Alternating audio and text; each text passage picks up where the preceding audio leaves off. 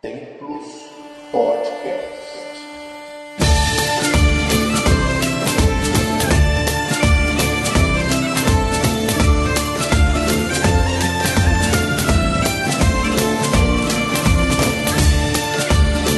Saudações, amigos, irmãos espiritualistas. Eu sou Eduardo Gabriel e mais uma vez estou aqui com vocês, junto com meu amigo e irmão Márcio Santos. Tudo bem, Márcio?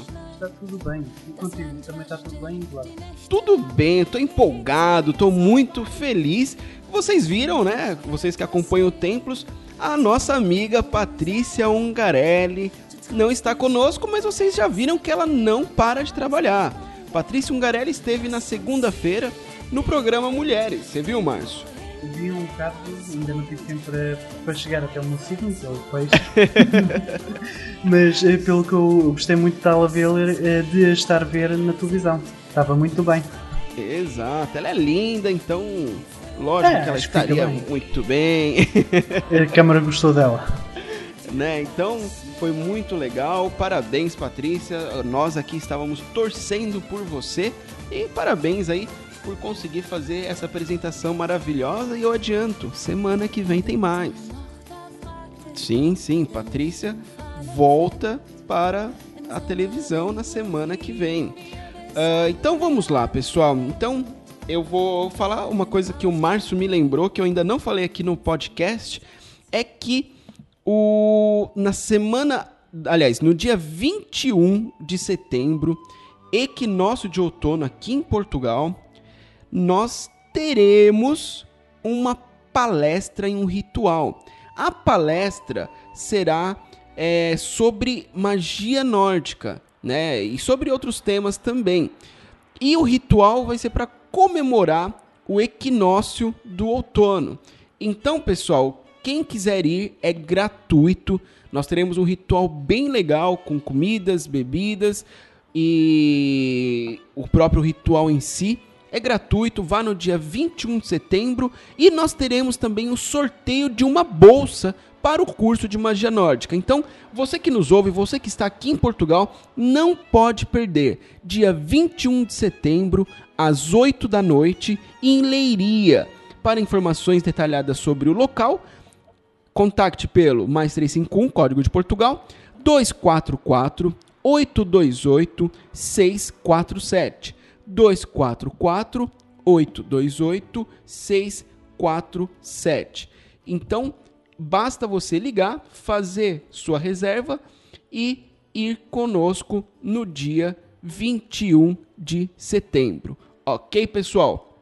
Aproveito para falar também que nos dias 5, 6, 19 e 20 de outubro nós teremos a curso de magia nórdica, tá? Nos dias 5, 6, 19 e 20, das 10 às 8, ah, das 10 às 18 horas, ok? Vai ser em Leiria, Portugal, e o telefone é o mesmo, é o mais 351 244 828 647. 244 828 647. E para você, nosso ouvinte brasileiro que também quer fazer o curso de magia nórdica, nos dias 16, 17, 23 e 24 de novembro, em São Paulo, na Vila Mariana. 16, 17, 23 e 24 no de novembro, ali no Faces da Lua, tá bom? Então, já tem uma, um pessoalzinho que reservou e reserve também pelo mais 5511 2306 1751 2306 1751 tá bem? Então, conto com a presença de vocês e agora nós vamos para os comentários. Teve um comentário aqui bem interessante que a gente vai falar e depois vai para o assunto principal de hoje, que é Deus, deuses e mitos. Então, caso você não queira ouvir o comentário e queira pular direto para o assunto principal, pode pular para 10 minutos e 34 segundos. Bom, então vamos lá. Quem comentou aqui, Márcio, foi a Patrícia Pickler. Sim, parece O nome sim. bem legal. E ela falou assim: Olá, Eduardo, Márcio e Patrícia. Boa tarde a todos. Tenho uma questão para vocês relacionada a sexo e suas práticas ritualísticas. Estou me dedicando aos estudos sobre bruxaria, sou uma dedicando. Mas toda vez que falo para alguém que faço parte de um grupo de bruxaria, me perguntam sobre rituais sexuais e sobre o filme As Brumas de Avalon, ou de Avalon, e os seus rituais lá exibidos. Qual é a verdade real e a real necessidade dessas práticas na bruxaria e cultura pagã em geral? Obrigada. Não, nós que agradecemos, viu, irmã? Nós agradecemos pelo seu comentário. Espero que seja o primeiro de muitos.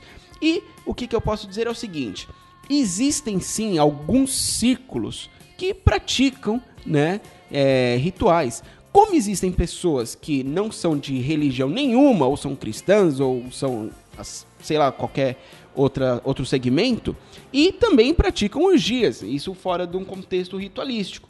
O ato de fazer um sexo em grupo ou coisas do gênero, ritual com sexualidade, é só uh, uma vontade de sacramentar algo que a pessoa já entende como normal, como é o caso de orgias para algumas pessoas.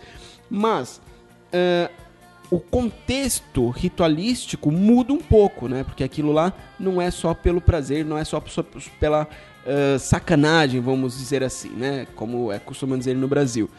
Mas sim por um motivo maior. Porém, uh, eu acho que uma pessoa não pode ser levada a uma prática dessa sem que ela contextualize, sem que ela queira aquilo, sem que ela ache que aquilo é que é o certo. E tem que sempre ver os condutores do ritual, porque para fazer algo legal nesse sentido, precisa ter muita seriedade.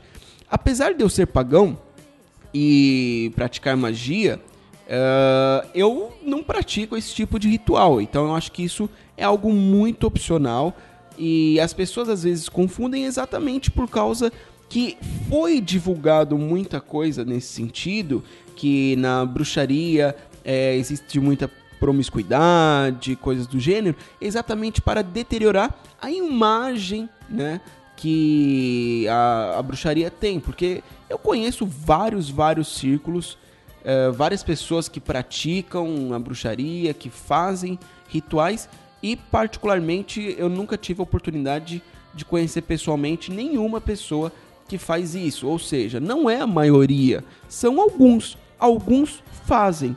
E eu posso ter conhecido e essa pessoa simplesmente não falou que faz, o que é de, uh, uh, assim, total direito da pessoa. Ninguém é obrigado a falar. Oi, Márcio, meu nome é Eduardo faço rituais com orgias. Não, né, Márcio? É. Não é assim, a pessoa não é obrigada a falar. Então tem que ser algo natural e algo que está dentro de cada um, não é, Márcio? E geralmente também dentro de, dos, pronto, de grupos de estudo, muitas vezes também não é discutido para fora o que é que é feito dentro do, do próprio trabalho. E geralmente também o que, o, o que a Patrícia também salienta na pergunta que ela faz ela refere-se também a filmes e a, e a, livros, que de onde vêm as brumas de Avalon. E, e, lá está, é uma situação que é muito contextualizada para filmes e para, na literatura. Não quer dizer que seja realmente o que é feito por aí fora. E, e claro, se houver, se, é, há certamente é, grupos que fazem isso, que fazem, fazem uso do sexo para eh, nos seus rituais, mas tudo tem, tem é um fundamento e, e tudo é estudado como é estudado no, num, num trabalho de bruxaria tradicional, em que as pessoas, tudo o que estão a fazer tem um certo significado e, e através desse significado é, constroem o ritual todo à volta. Exato, exato. E também tem outros filmes que retratam isso. Até vou lembrar vocês, como é o caso da Bruxa de Blair, né? The Blair Witch Project. Ah. Uh, é. é. Nesse filme também, eles uma hora são possuídos, mais ou menos, entram naquele coisa e praticam um, um ritual sexual. Mas isso, quer dizer, é uma coisa muito particular de cada círculo. E eu acho que deve ser explicado como tal, que existem círculos que não praticam, existem círculos que praticam, mas eu ainda acho, Márcio, que é maioria os que não praticam. Eu não sei, eu chuto aqui que é maioria os que não praticam. Sim, a nível de círculos, sim. É. É, A nível de uh, Covenant e Conventículos, a maioria não, não se dá a isso mesmo. Bom, então eu acho que espero ter respondido a sua pergunta, Patrícia. Muito obrigado pelo comentário e os ouvintes também podem comentar, podem falar a respeito do assunto, somando um conteúdo, né? Já que eu não sou Wicca, não sou iniciado na bruxaria, então também podem somar aí, tá bem? Bom, então vamos ao assunto principal. Deus, deuses e mitos, Márcio. É um assunto que eu adoro comentar sobre o assunto, mas eu acho que dessa vez não vou fazer uma trilogia seguida e vou simplesmente depois de um tempo voltar ao assunto. Deus, deuses e mitos. Ah, para nós, esse assunto é muito especial. É até uma pena que a Patrícia não esteja conosco ainda, porque ah, quando nós falamos que nós somos pagãos, né, é o termo que eu acho mais se adapta à nossa realidade, as pessoas às vezes não entendem, né? E sempre bate naquela questão do monoteísmo ou politeísmo, né, Márcio? Sim. Há quem pensa que a gente somos pessoas que gostam de pagar impostos. Exato. Há quem pense isso também. E eu não gosto muito. é, quer dizer, eu gosto sim, né? Quanto mais imposto você paga, significa que mais dinheiro você está ganhando também. Quem não Sim, gosta? Isso também é verdade. Bom, mas o fato é, ah, o termo que eu acho que mais se adapta à minha realidade hoje é enoteísta, tá? Monoteísmo é aqueles que cultuam somente um deus. Ah, hoje em dia, poucas religiões se mantêm totalmente monoteísta. Talvez o islamismo, né, seja um dos únicos que se mantenha ah, puramente monoteísta, porque até o cristianismo, a própria figura de Cristo, mesmo ah, sendo colocado ele como Deus, né, como a vinda de Deus à Terra, ainda tem a questão que ele não é bem Deus, ele é filho de Deus, ele é uma uma exteriorização. E quando há uma exteriorização, a questão do monoteísmo já é um pouco abalada, não é? E fora que dentro do cristianismo existem os católicos que possuem, ah, sei lá, não sei quantos mil santos, né, Márcio? Exatamente, são muitos santos para muitos fins. Reza-se tem-se a figurinha daquele santo para nos protegermos disto, para, para o Santo António, para a gente podermos encontrar eh, o casamento perfeito, eh, o Santo Expedito para, para nos ajudar na- nas viagens, N e N de santos para vários, vários fins. Exato. Então tem muita coisa por aí que pronto, são muito são muitos santos a- ainda. Então, a questão do monoteísmo no próprio cristianismo já fica abalada e em outras religiões também. Depois existe a questão do politeísmo, que é, é um meio que complicado de falar, porque ao mesmo tempo que as religiões classificadas como politeístas possuem diversos deuses, ah, você vê que na verdade os deuses são filhos de um outro deus e que estão manifestando uma característica que o seu ascendente possui, mas ele manifesta de forma mais latente, não é? É Sim. engraçado, por exemplo, no hinduísmo existe a figura de Parvati, né? E ela é uma deusa fantástica, tudo. E existe em determinado momento que ela se revolta por causa de uma guerra, onde o filho dela morreu e etc. E ela entra numa fúria e se transforma em Kali. Então, se nós observarmos, ah, Kali e Parva- Parvati são cultuadas eh, como figuras diferentes até, mas é a mesma origem. Então, eh, nós podemos observar que tudo provém de um mesmo poder que vai se manifestando de formas diferentes, né, Márcio? Sim. E uma, uma exemplificação de, do que tu estás a dizer dessa, eh, dessa divindade é que ambas representam um polo eh, completamente opostos uma da outra. Sim, sim. Para, para salientar um, pouco um pouco essa parte. Mas sim, e, esse- muitas das, eh, das religiões e do, do- e de panteões de, de deuses, todos eles eh, provêm de provêm sempre de uma origem primordial. Sim, por exemplo, se, eh, até mesmo na literatura, como por exemplo no- nos contos do Tolkien, do Senhor dos Anéis, no, no livro que ele pronto que, que ele escreveu Silmarillion, ele É, ou Silmari- Silmarillion, como também também costumam falar, né? Exatamente.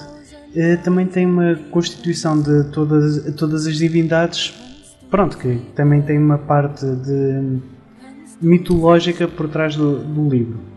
E na, na mitologia da criação fala sempre da existência de um deus que depois originou os, os outros deuses todos e que, pronto, conseguia com eles fazer toda a criação do, do universo em que- nós presentemente temos. Tudo isto eh, dando uso à música, eh, a, todos os- a todas as divindades eh, estarem a cantar juntamente com, com essa divindade primordial para construir o universo, neste caso é a Terra-média do Senhor dos Anéis. Sim, sim, eles vão também imaginando, né? E tudo Sim. vai se criando através disso.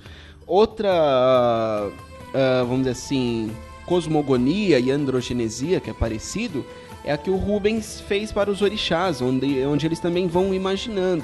E é bem legal. O nome do livro é Lendas da Criação, né? Do Rubens Saraceni, Madras Editora.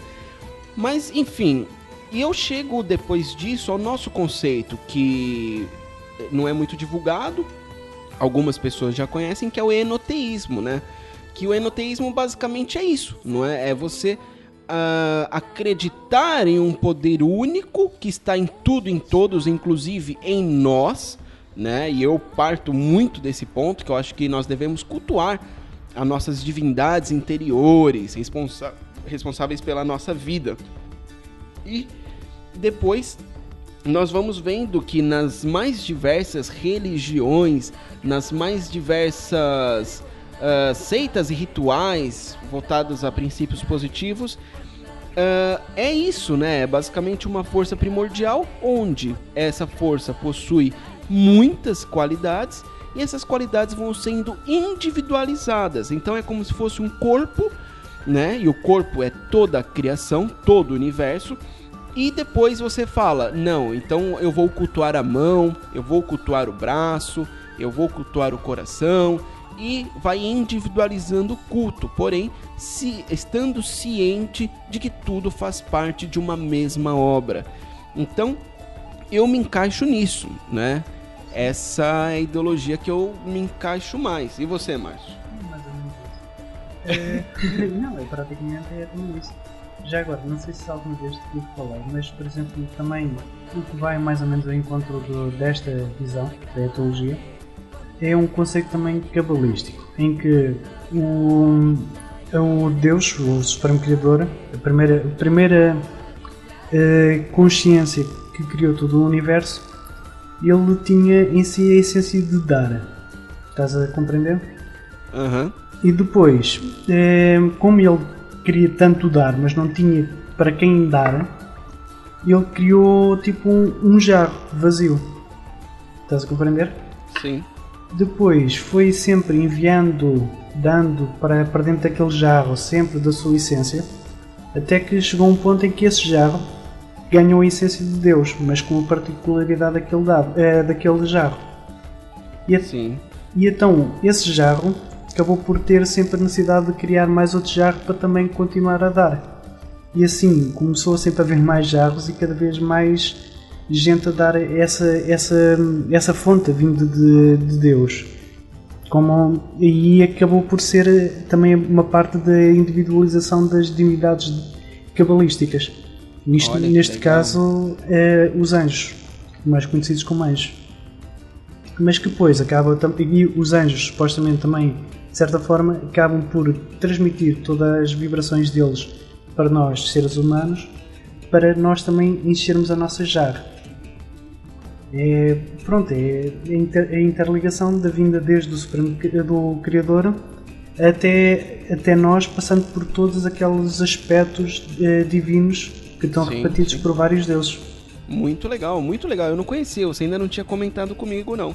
Mas eu gostei muito, achei bem interessante, não conhecia mesmo. Muito legal.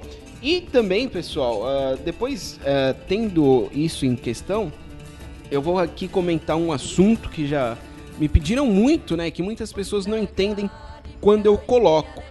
Eu sei que eu falando sobre isso, Márcio, eu vou ter reprovação agora de pagãos e de Uhum. cristãos.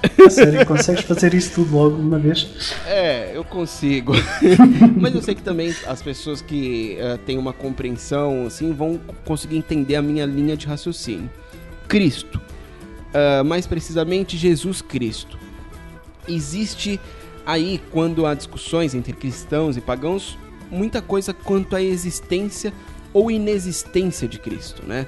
Muitos pagãos falam, ah, não, eu não acredito em Cristo porque ele nunca existiu. E os cristãos entram numa linha de tentar provar que ele existiu. Ah, a minha ideologia quanto a Jesus é a seguinte, pessoal, eu vou colocar aqui pra não ter que ficar comentando muito mais depois e a gente refletir um pouco sobre isso. Na minha opinião, Cristo, ah, aquele personagem da história, como conta a Bíblia, etc., nunca existiu. Inclusive, existem ah, várias provas contra essa existência, né? Porque é impossível você eh, provar que algo não existe. não é? Não dá pra você provar que algo não existe. Porém, todas as formas que a igreja já tentou forjar para provar a existência. ah, Isso, e pronto, e não é legal. Então a gente vê que e a própria história, né, de Cristo, que é uma cópia da história de Mitra, que é uma cópia da história de Osíris e de Horus e várias divindades que existem há milênios, milênios e milênios antes da- de se falar alguma coisa em Cristo, que até por alguns estudos que eu fiz começou ah, com alguns judeus que foram até o Egito e começaram a mesclar as culturas e veio o conceito de Crestos, que era o conceito do Messias, do Salvador, e foi se criando assim. E depois ah, o- uma, uma história repetida muito tempo, insistentemente, ainda mais pelas bases onde nasceu, acaba se tornando uma realidade e foi se criando um mito que é composto pela história de vários outros mitos, né? Como os que aqui eu citei. Ah, então, por isso, vários pagãos falam que desconsideram Jesus, não consideram, não cultuam, e eu respeito, é. Da mesma forma que os cristãos não cultuam ah, os deuses, eu acho que os pagãos também podem não cultuar Cristo, ou Jesus, no caso. A minha visão é a seguinte: ah, a história de Cristo é uma farsa? Sim, eu acredito que sim. Eu acredito que aquilo que é dito na Bíblia nunca aconteceu. Porém, a história de Zeus, para mim também é, é um mito, não é? A história de Odin, para mim também é um mito. A história de Thor e dos gigantes, para mim, tudo isso são mitos. E esses mitos, tal como o mito de Cristo, também vieram de outros mitos. Por exemplo, ah, o mito de Mitra, Osíris, Horus, provavelmente veio do zoroastrismo, não é? Que, ah, na verdade, se vocês pegarem, ah, até existe um documentário que é o Zeitgeist, que fala exatamente sobre isso, né, Márcio? Você já assistiu Sim, também? Aponta, aponta para vários proto-Jesus. Exato. Aí por volta uns 70 e tais eh, proto-Jesus. Sim, sim. E até a própria Bíblia tem dois eh, proto-Jesus antes de Jesus Cristo. Um deles é Moisés e outro eh, aquele José. Josué. E exatamente, que levou os, os judeus para, para o Egito. Que esse também é Sim, um outro é- proto-Jesus Cristo. Sim. Então, mas eu, pra mim, o Márcio, eu Sim. até às vezes brinco, né? Eu tenho mais fé em Jesus do que às vezes muitos cristãos. porque o fato dele não ter existido não implica na minha fé, porque o fato é é uma figura cultuada. É uma figura, na minha opinião, mitológica, tal como Odin, tal como Thor, tal como vários outros deuses, e que foi muito, muito cultuado, sendo até hoje ah, a maioria, né? Sim, há uma, há uma coisa que também é engraçado, já que falas na, na parte de não ter existido, mas é ser uma divindade, Uh, no próprio Evangelho de Mateus, uh, geralmente Mateus nunca fazia referência a Jesus Cristo, mas fazia referência ao Cristo nos textos deles. Aham. Tanto que Mateus também uh, escreveu o Evangelho dele uh, num período já muito depois do, da, da morte suposta de, do Jesus Cristo. Sim, sim. O que, o que algumas pessoas, uh, alguns investigadores elucidem é que o que ele escreve lá são algumas lendas que existiam acerca do mito do Cristo Oh, e também possíveis pronto, possíveis uh, canalizações ou visualizações que ele tinha dessa luz crística também. É legal isso, hein? É bem bacana. E, e, é, os relatos são escassos, né? A coisa mais próxima que tem seria o relato de Flávio Joséfo. Só que o, o trecho onde ele cita Jesus Cristo já foi provado que é uma fraude.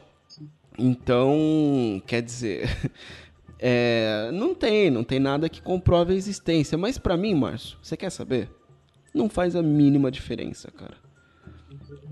Os, os aspectos eh, divinos de Cristo estão lá e podemos Exato, exato. Tal como de Mitra, tal como de Osíris ou tal como de Horus. Eu só não coloco ele acima de nenhum dos outros. Até os próprios títulos, né, que foram sendo agregados a Cristo, que também serve para dar credibilidade, como por exemplo, o Salvador, o Rei dos Reis, uhum. uh, o Rei de Judá, enfim, vários, esses vários títulos já eram títulos de outros deuses e também foi agregando para dar credibilidade à história. Então, uhum. para pode e falar. Muitas vezes uh, existe também a situação de noutros, noutras civilizações a nível histórico quando chegava um padre, um sacerdote no meio de uma, de uma tribo, tipo, muitas vezes reconheciam simplesmente o Cristo como sendo só mais uma divindade que podiam cultuar para aquilo ou para isto. Também há muito essa situação, quando não foi imposta, atenção, quando não foi imposta, existe a situação de tipo, olha, é mais um Deus, vamos lá ver o que é que este Deus faz ou o que é que não faz. Havia muito essa situação quando a Igreja Católica não tinha o poderio ou quando não chegavam lá e impunham-se. Sim. Tanto, tanto, que ainda no, temos a Índia que é um, um, um, continente cheio de religiões e convive lado a lado com outras religiões e é vista mais ou menos como sendo mais um deus em que lá aqueles gajos do Ocidente cultuam. Sim, a própria China, né, e também Taiwan. Eu tenho um amigo que ele foi para Taipei Sim. E diz que é uma coisa muito engraçada, cara, porque aqui, vamos supor, né, na Europa ou até no Brasil, se você vai na rua fazer uma oferenda, fazer algum trabalho assim, meu, vão tentar te prender, vão falar que você é bruxo, vão falar um monte de coisa. E ele, é, ele no caso era um bandista, foi um aluno meu, até um abraço, né, pro meu amigo Carlos. E ele falou que ele foi para a China e lá existiam vários templos no meio da rua. Existem locais para você fazer oferendas no meio da rua, você entende?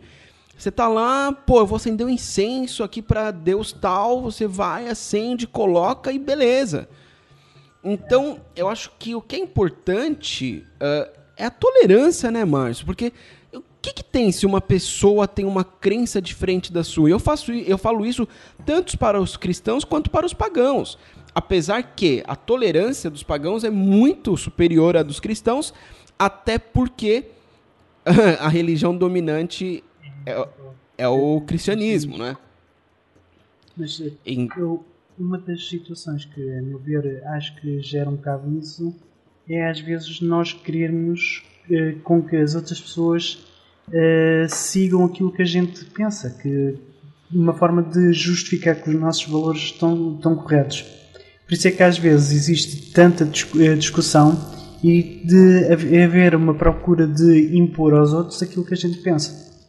E acaba-se por esquecer que existe espaço para toda a gente viver e espaço para toda a gente respirar e crescer. Exato. Acho, acho que é um, o, o ponto, para mim, onde mais se falha. É, e assim, o que eu tava falando, né? Porque além do paganismo ele não ser a religião dominante, ele não é proselitista. Aliás, um, uma das coisas que nós carregamos dentro da gente, a maioria dos pagãos, é não ser proselitista.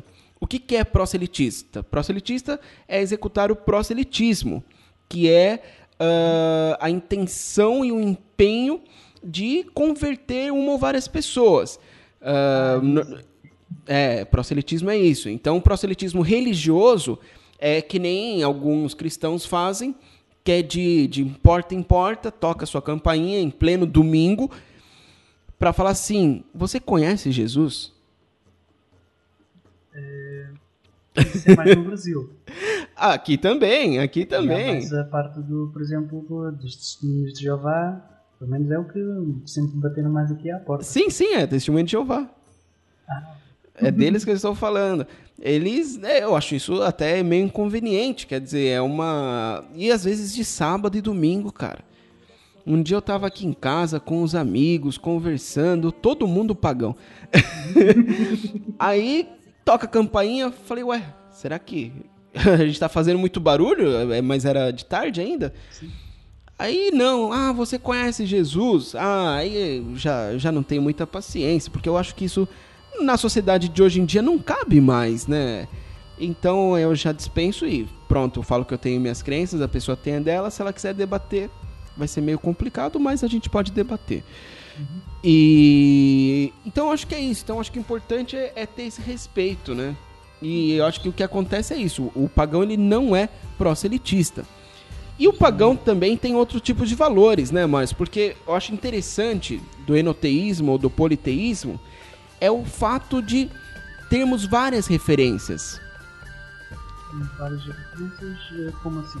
Várias referências a nível de deuses, porque o que são os deuses? São qualidades de uma força criadora. Uh, sendo uma qualidade da força criadora, em vários momentos da nossa vida nós podemos nos espelhar nessas forças. É, Você... Basicamente, reconhecer essas forças também em nós, reconhecermos essas faces divinas como sendo também tipo presentes, tipo acessíveis a nós. É isso que estás a querer referir? Exatamente isso. E, e, executar isso, né, na nossa vida. Lógico que eu não vou pegar. Ah, não, Deus Loki uma vez entrou num, num jantar e saiu xingando e ofendendo todo mundo, e agora eu vou ser o Loki, cara. Mas olha que em certos jantares bem merecia. Principalmente aqueles que rolam entre os políticos, né? Ui, então não. ah, seu bando de safado. É, seria interessante, é verdade. Olha, tá vendo? Até o aspecto mais, vamos dizer assim, uh, mais sombrio dos deuses, às vezes tem situações que cabem mesmo. Mas enfim, né? A gente prefere ir pelo aspecto mais pacífico e ter sempre nas mitologias uma lição, né, Márcio? Sim, sim que acabarmos por eh, reconhecer o que é que aquela divindade pode trazer para a nossa vida e também aprendermos com as lições que, que eles dizem nos textos. Porque os textos enumeram tanto um aspecto de uma divindade como também uh, uma mensagem pronto, né, que pode ser aplicada na nossa ética e na nossa maneira de ser e de estar. Exato, eu acho que tudo que vem para somar em uma melhora, numa evolução, numa transformação pessoal, é interessante você uh, ter aquilo dentro de você. Bom, uh, para finalizar, a gente vai falar sobre mais um assunto que é bem interessante e é muito polêmico. E eu vou colocar para você, Márcio. Vamos lá. Uh, o criador é criador ou é criadora?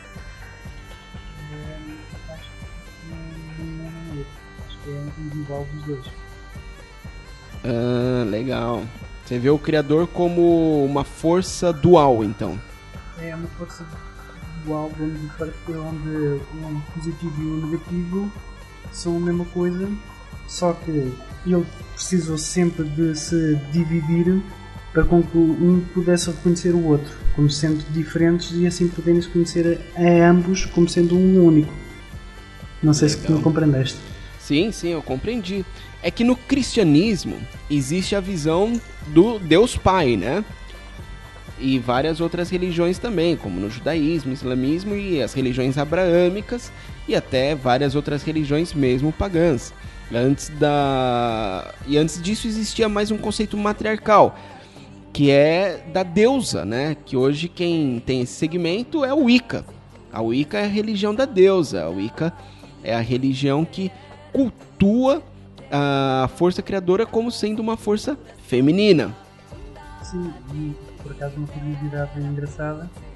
No, nos anos 60 e 70, com, com o desenrolar da, da Revolução Feminina, em que as mulheres começaram tipo, a querer exigir os seus próprios direitos como igual como, como um homem, foi também um dos grandes booms da, da religião Wicca, porque era uma religião que era cultuada uma deusa, uma deusa mãe, em que tudo girava mais focado em direção a essa deusa.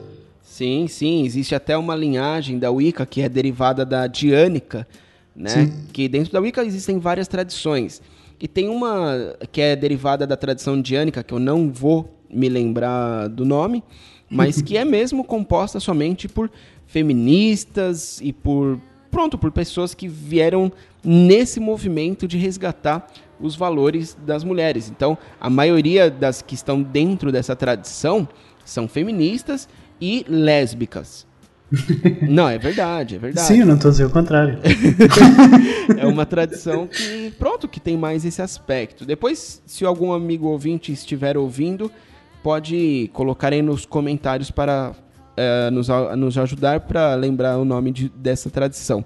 Mas, enfim, Uh, eu, na minha concepção, o criador ele não é nem homem, nem mulher e nem os dois. Porque eu acho que nós vemos isso é um, já é uma certa limitação. Porque eu considero que a força que me criou e que criou o meu planeta, ele é uma força muito grande, você entende? Pode ter criado vários outros planetas, por exemplo, onde existam outros gêneros né? A evolução do nosso planeta trouxe a isso. Agora, em outros planetas, em outras realidades, dimensões, pode existir aí o A, o B e o Y. Né? Agora, deixa-me só salientar uma coisa. Mesmo no, neste nosso próprio planeta em que a gente vivemos, existe também seres assexuados. Exato, exato. Em que não têm sexo e que reproduzem-se, muitas, alguns por eh, se dividirem e como por exemplo as estrelas marinhas em que elas perdem um tentáculo e, esse, e um, uma das pontas da estrela e a partir daí nasce outra estrela. É, seres unicelulares, né? Uh, não, que ela é composta por várias células, acho eu. É? Sim, sim, Bom, só que enfim, eu não quero falar nenhuma besteira aqui. Sim, sim, eu. Continuando. Pronto, ela regenera-se, mas é tipo, cresce uma outra estrela a partir daquela parte. E também regenera a parte na estrela original. Depois também existem os pulgões, existem as minhocas também. Existem muitos seres que, que têm. Um, não têm sexo. Mas depois, por exemplo, existem os canários que são capazes de trocar sexo.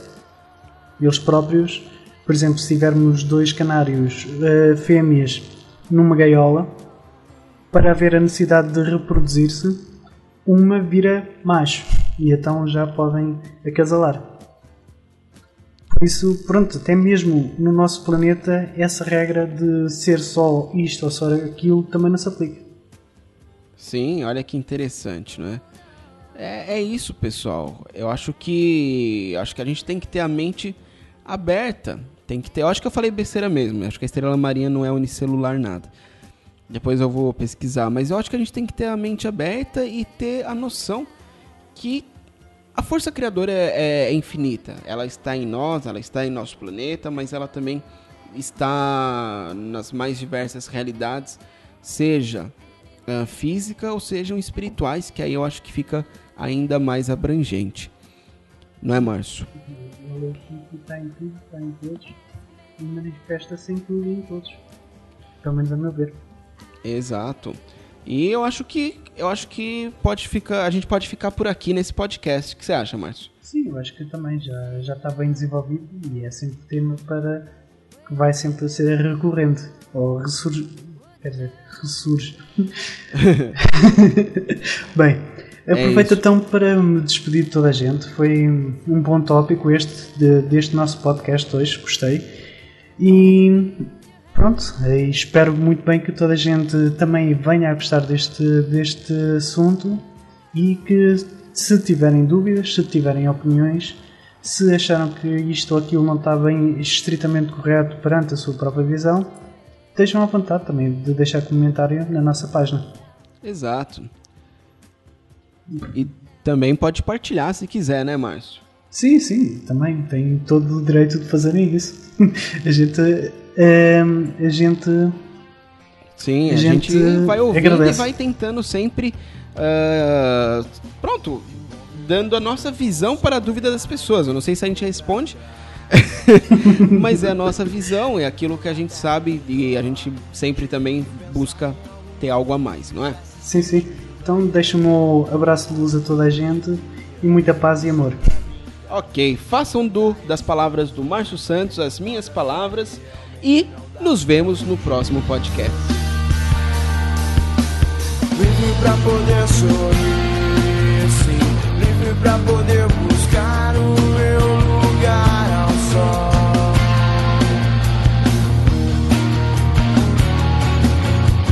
Livre pra poder sorrir, pra poder buscar o meu